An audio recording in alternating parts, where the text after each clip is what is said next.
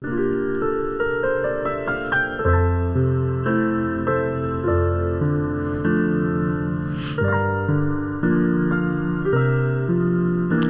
位好，欢迎来到我爱玉兰花。这个节目呢，主要是针对年轻人所可能遭遇的各种议题来做广泛的讨论与分享。欢迎您跟我们一起。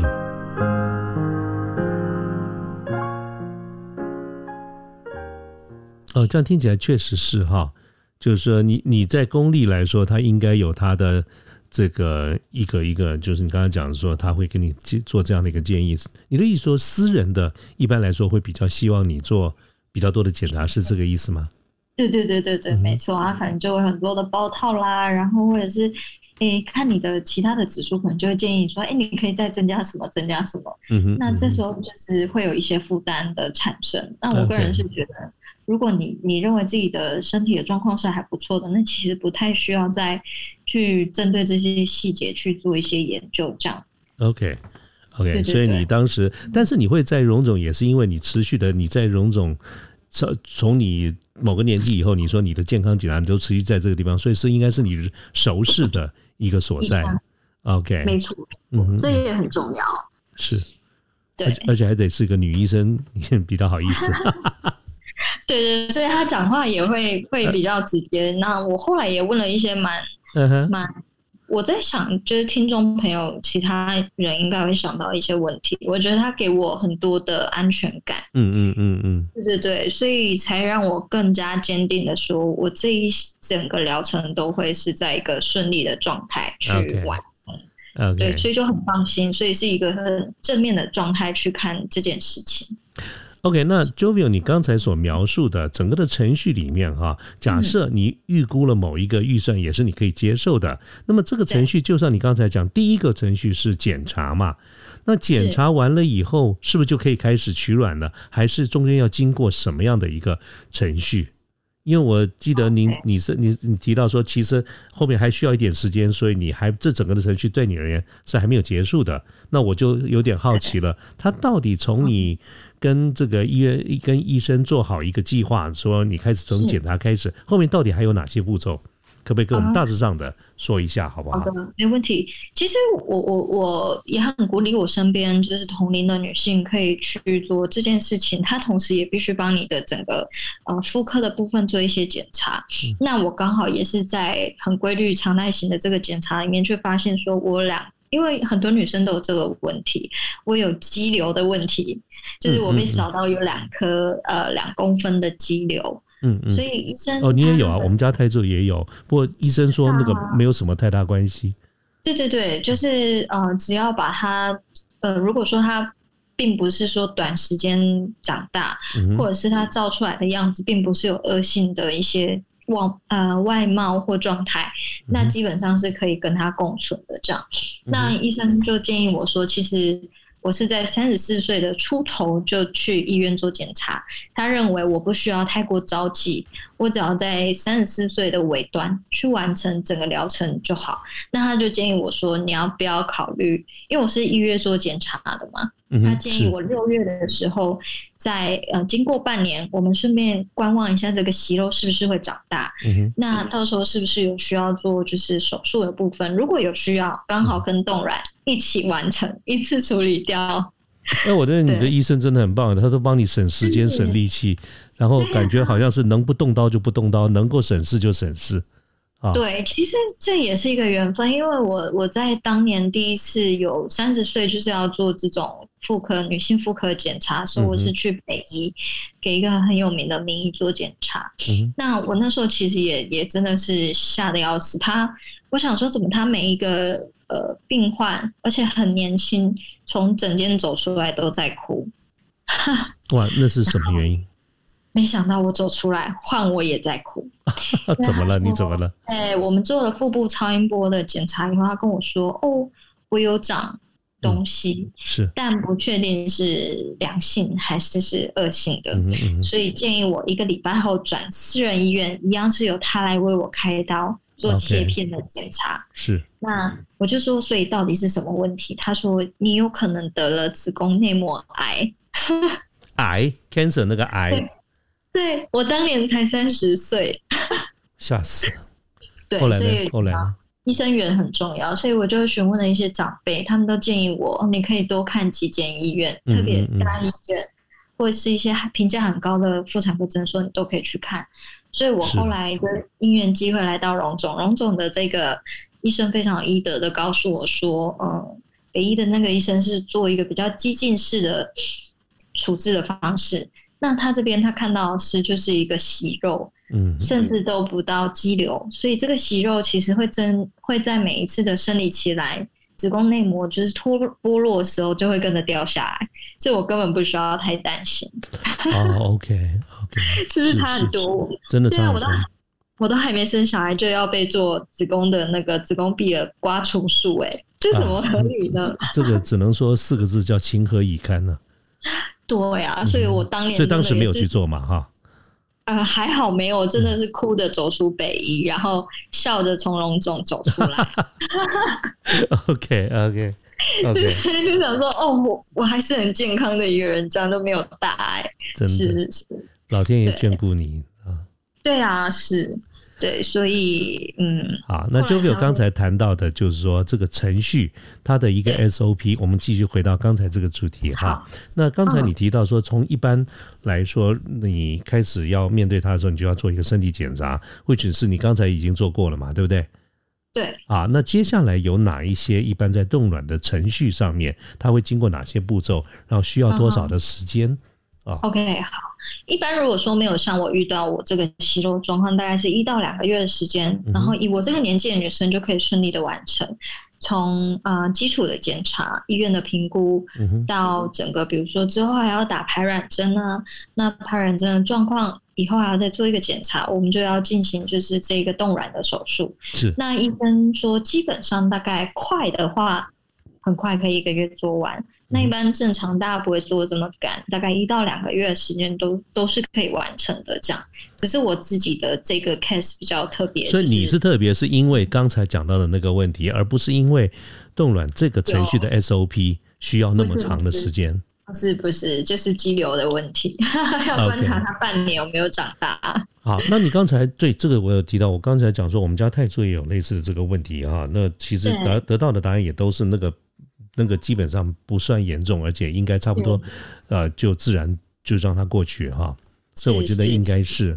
那你刚才讲到说需要一个月或一两个月或两三个月，那是大部分的时间是在等待，还是他要持续做好多次手手术或动刀，还是只有一次？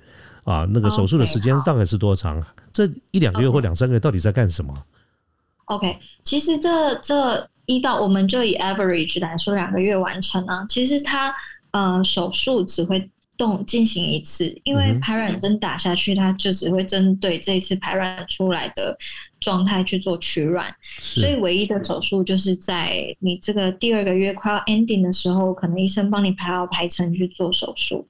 所以就像一开始有提到，如果你身体的状况好。我们只要进行一次的手术，一次的疗程，就是这所谓的两个月。那如果说假设万一我到时候的手术的状况不成，呃呃状态没有预估的好，还要再进行下一次的时候，因为到时候取卵出来，他会做一个数量的评估，再来就是你这些取出来的卵是不是健康，那健康卵有多少的评估。那再去决定说是否还要再进行下一次的疗程，对。那所以基本上，如果一次的状况顺利的话，就是两个月；如果还有下一次的话，我们还要再做再加一个两个月的动作下去。这样是。那问一个可能这个这个很外行，可能很好笑、很愚蠢的问题啊！你刚才提到说要打一个排卵针，对。可是你们女生不是每个月都会排卵吗？哎，那为什么要打它？就是为什么要打一个针？是因为要比较好知道是哪一天，还是你们每个月的经月经经月经经期不就是排卵的动作吗？对，其实这个这个问题很好哎，因为我一直都以为打这个针是为了配合手术的时间，那为了控制就是身体的状况能够符合手术的时间而去做这件事情，这样。因为刚才照你这样描述的话，我都外行的以为是说，如果自然的排卵大概的排个一颗两颗，然后你今天说要打个排卵针要排个十几颗，我都以为说是不是这个量的差别，还是时间的控制其实排卵针它也会增加，就是你到时候排卵的卵量，然后是在好的状态所排出来的卵量，所以它也不会是一个很激进的方式，只是说确实打了这个针以后会有一些身体的不适感，嗯，比如说呃会。喂，我也觉得很紧呐。哎，喂喂喂，呃，那个，呃，就有刚才可能网络稍微有一点啊，这个 delay，所以大概有三四秒钟没有听到，你稍微倒带一下，就是说，你说通常这个会有一些不适感，对不对？对对啊，从这边从这边，这 刚刚我没听到这一段。好好，不好意思，这个不适感有可能就是会造成腹部会觉得，因为排卵针的关系，所以会觉得腹部很胀。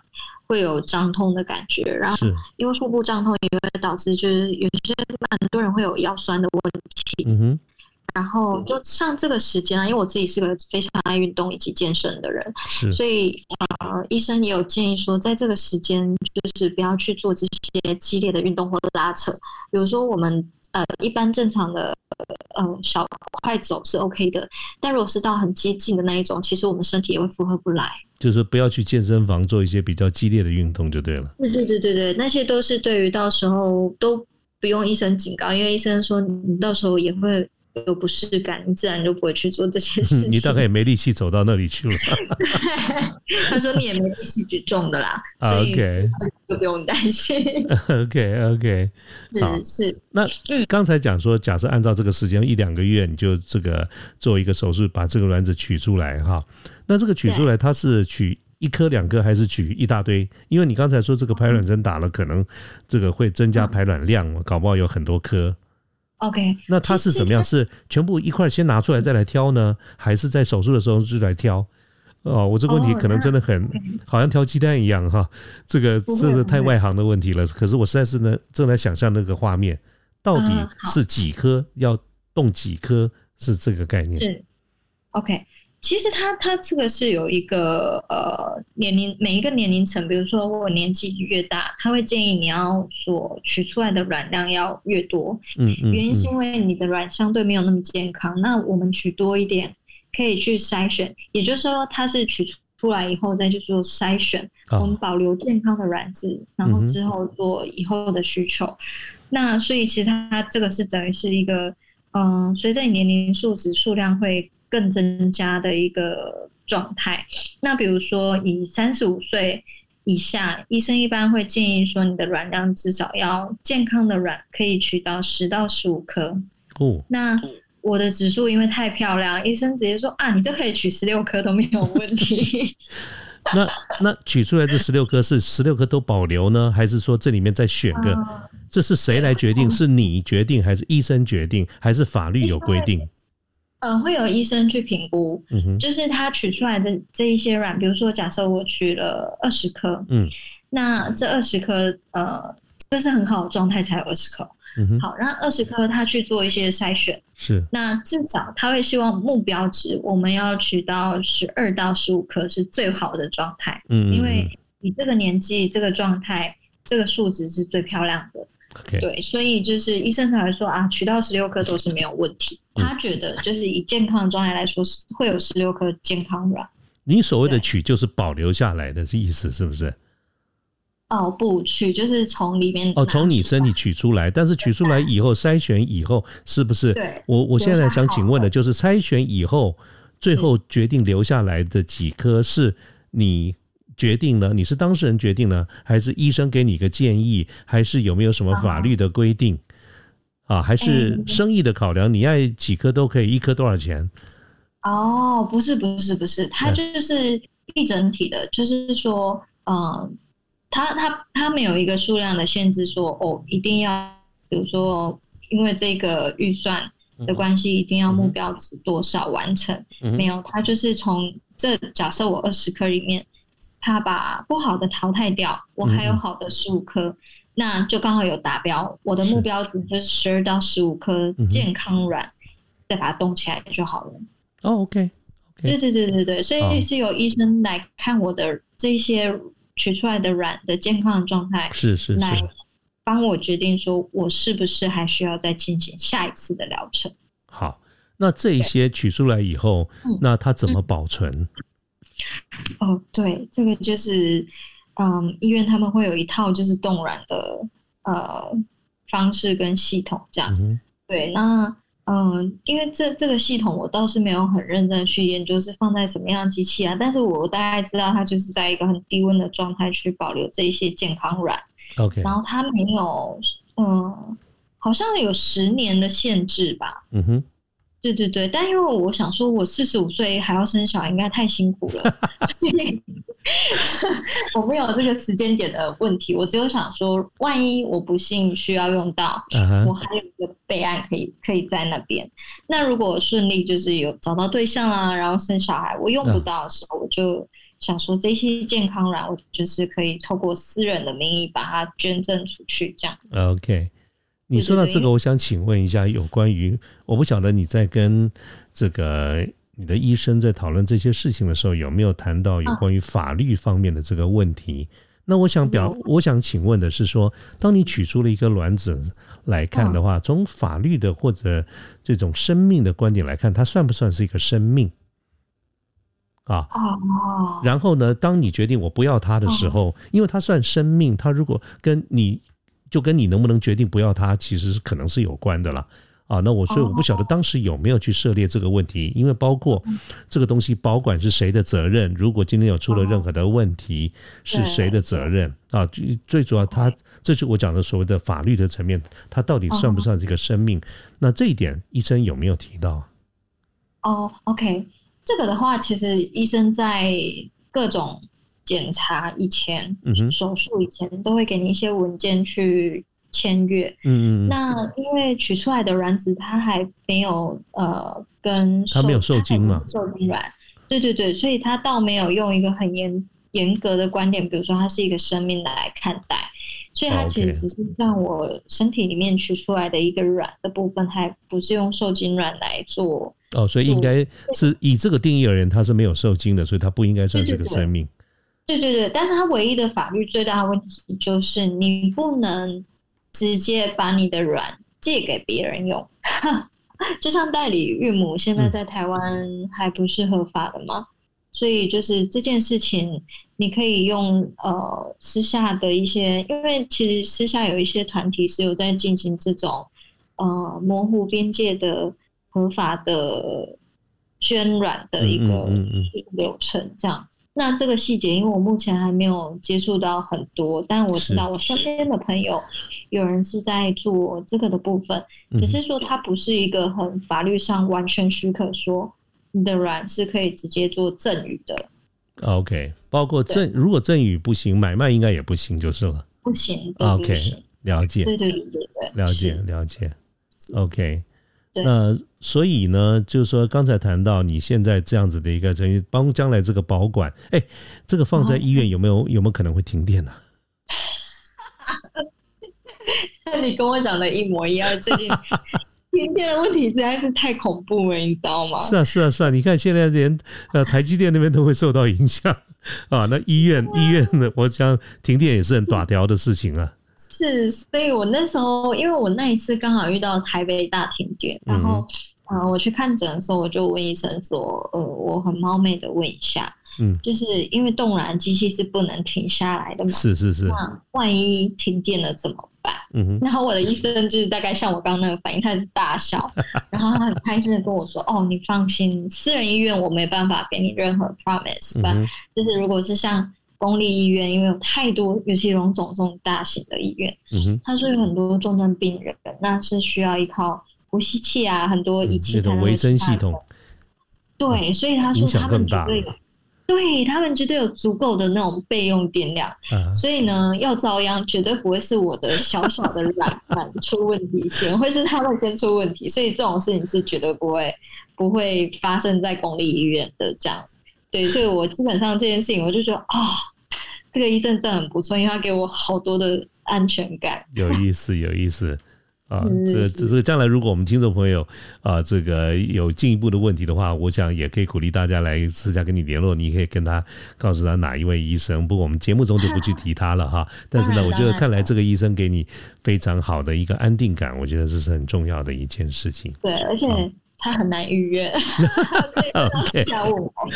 OK，好，那就表刚才你你。你谈到的这些部分啊，也就是到目前为止的这个状况，你已经完成了，就是包括身体的检查，然后按照你跟医生的一些规划，就是啊一段时间以后，哎，再来做刚才这样的一个程序哈。是的，OK，软针跟手术。嗯，所以我觉得我们今天的这个访问哈，今天的这个呃介绍，其实呃 Jovio 跟我们讲了一个整个的这个程序啊，虽然它整个的程序还没有完全进行，但是呢，刚才透过 Jovio 跟我们的一个分享，我们也已经知道了，就是说一切按照顺序顺利正常的程序，它大概会经历过哪一些。的这个程序哈，所以呢，虽然还没有完成这个整个程序，但是我相信 Jovio 今天跟我们分享的这个讯息，对于我们在线上很多的听众朋友，不管你是男生，不管是女生，不管你是不是呃这个戒龄，或者是您有什么样的一个想法，我们对于冻这个冻卵这件事情，应该都已经有了一个大致上的一个轮廓。啊，那么至于那么接下来啊，这个几个月之后的这个程序，我们相信，我们也非常有信心啊，这个 Jovio 这个后面的这个程序一定是非常的这个顺利啊，所以我们到时候看看啊，如果我们还有这样子的一个机会，能够再把 Jovio 从百忙之中再拖出来的话，或许我们可以来个下集。啊，今天就看起来好像是一个上级一样啊。是是是，对对对。那但是我觉得我们已经得到非常多的一些讯息了。我们要谢谢 Jovio 的这个时间哈。那我这一看，哎呦，哎，这个还这个呃，真正我们聊的这些时间还比比我原先预期的要去长了一些。但是呢，我刚才跟各位提到，其实今天晚上安排这个时间，其实是在 Jovio 非常的忙碌的过程中，他刚刚才回到家，还没有吃饭。啊，所以呢，我觉得我们今天的这个节目的时间呢，我打算差不多就 ending 在这个地方啊。一来呢，赶快放 Jovio 去吃饭；二来呢，我觉得我们有一个对整个冻卵这件事情有一个大致上的一个了解了以后呢，我们觉得受益匪浅啊。那么希望呢，有机会再来看看后续的一些结果。虽然我们都非常清楚知道它一定是一个非常圆满的一个结果哈。那么，所以我打算今天的这个节目就到这个地方。各位如果有任何的这个问题的话，哈，或者是您实际上想问一些更细节的一些问题的话，都欢迎跟我们节目联络。那么，我们会把你的这个需求或者您的问题转给 Jovio 这边，让他来回应啊。那这个 Jovio 要不要跟我们的线上的听众朋友说个拜拜呀？好啊，没问题。祝大家不管什么事情都顺顺利利、圆圆满满。啊，谢谢 Jovio 哈，那我们也祝福大家彼此都非常的顺利啊。那么我们今天的这个节目呢，因为时间的关系，我们就 ending 在这个地方啊。那各位这个晚安，大家拜拜，拜拜，好，拜拜，谢谢，拜拜。